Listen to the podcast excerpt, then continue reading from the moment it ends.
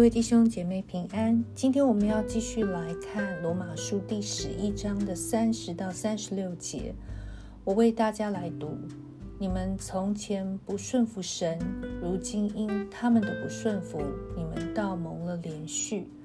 这样，他们也是不顺服，叫他们因着施给你们的连续，现在也就蒙连续。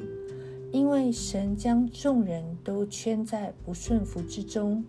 特要连续众人，深哉神丰富的智慧和知识，他的判断何其难测，他的踪迹何其难寻。谁知道主的心？谁做过他的谋士呢？谁是先给了他，使他后来偿还呢？因为万有都是本于他，依靠他，归于他，愿荣耀归给他，直到永远。Amen。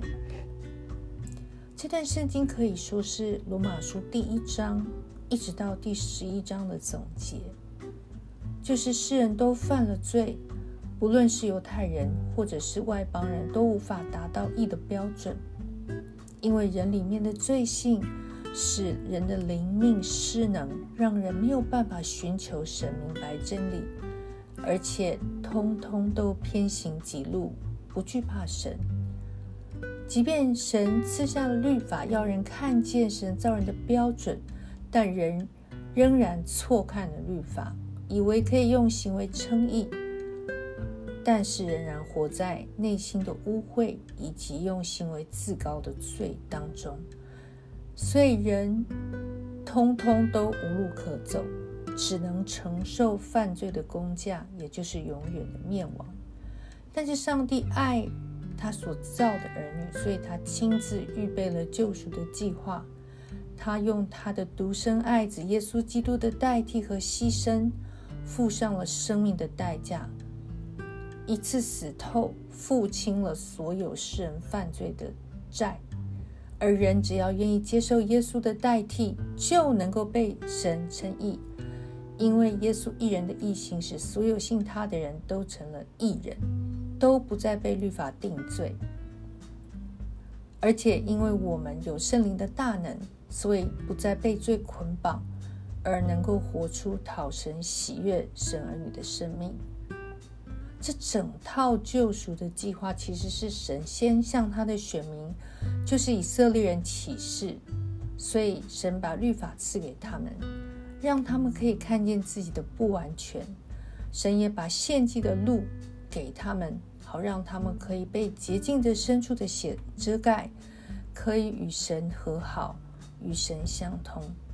但是当耶稣基督这位神的儿子按着应许而来，以色列民却自以为凭着守律法就能称义，不愿意接受耶稣的救恩，所以神兴起了外邦人，先蒙神的拣选，让外邦人先领受救恩。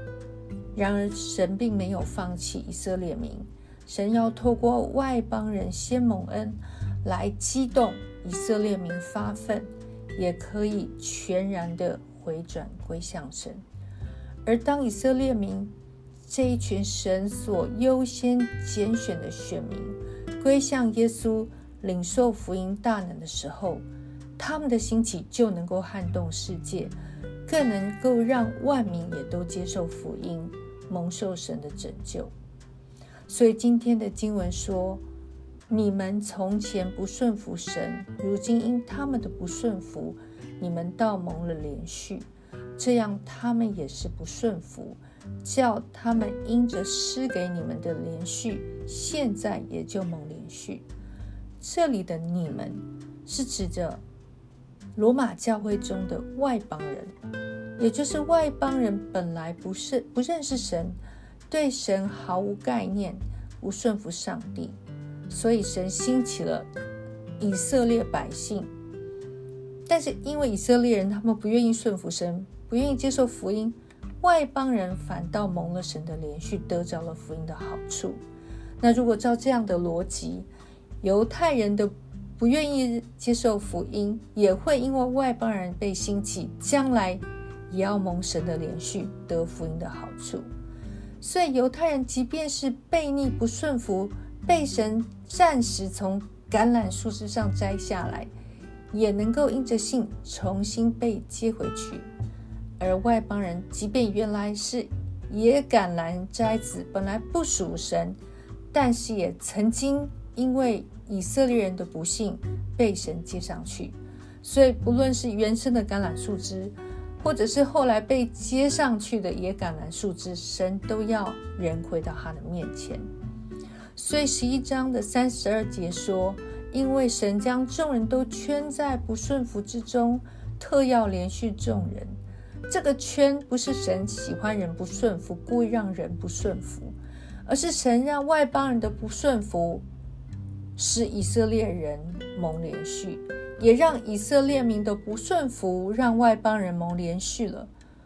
终极的目标就是要把所有的人都圈进了他的救恩，也就是他的连续之中。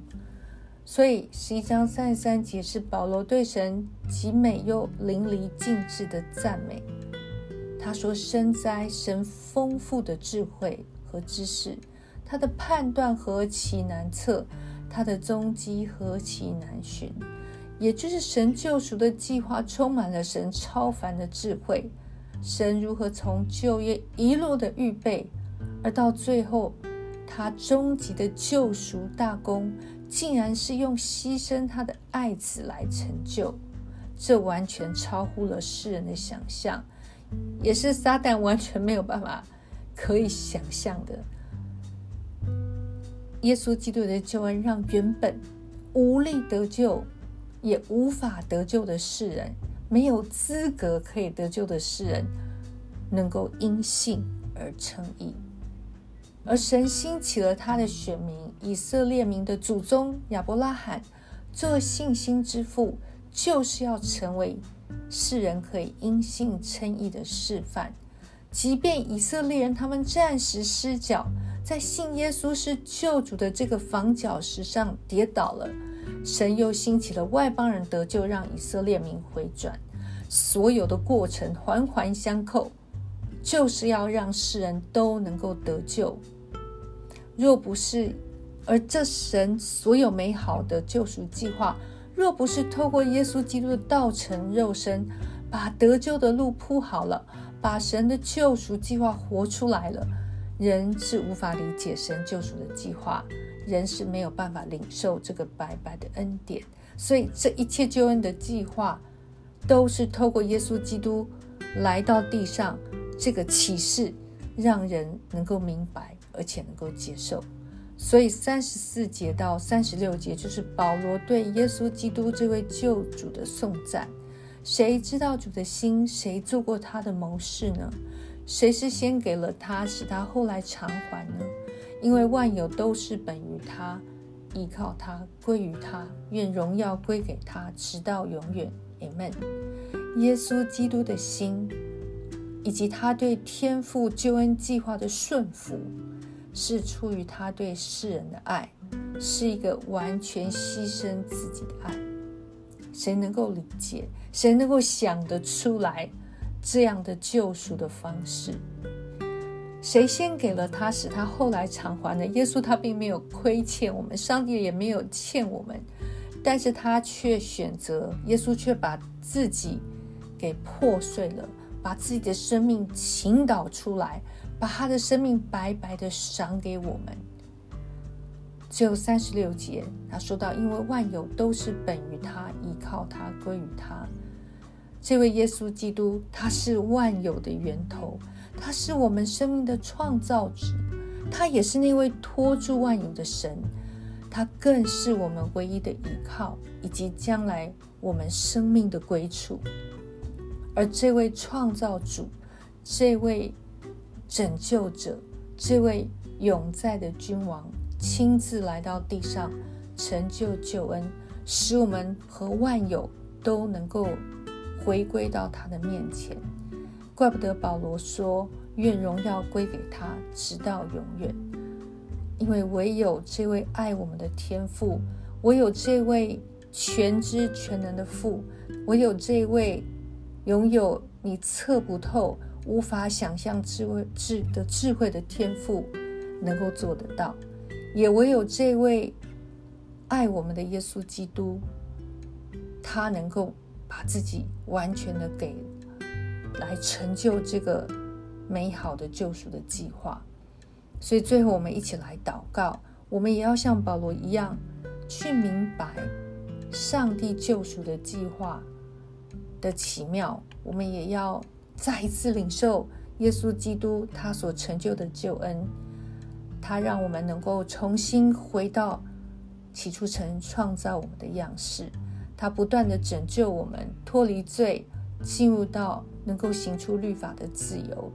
他也要赐给我们永恒的生命，让我们在神的国度里面一起和他同享荣耀。